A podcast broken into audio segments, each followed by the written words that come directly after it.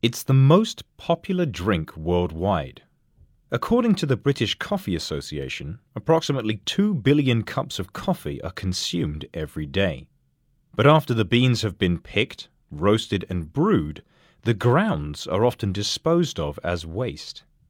With the environment and resource consumption such hot topics at the moment, wouldn't it be great if we could reuse this waste to make something useful? Well, you can. The company OCHIS manufactures sunglasses. Max Havrylenko, founder of the company, was searching for an alternative substance to plastic. He wanted to solve the problem of plastic use and overconsumption, he told the BBC. OCHIS fuses the grounds with vegetable oils, forming a bond. These are pressed into plates which are durable and flexible. These are then cut into the arms and frames of the glasses. Don't worry, he says, they won't dissolve in the rain.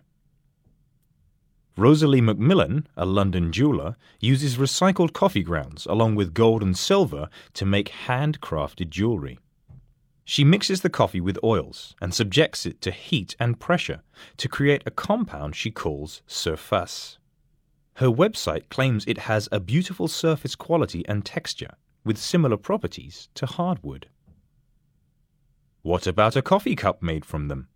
Kaffeeform is a German based company that transforms used grounds and renewable plant based raw materials into a durable composite. This is shaped into a variety of containers and polished and finished, ready to be sold. So you can drink your coffee from a cup made of coffee.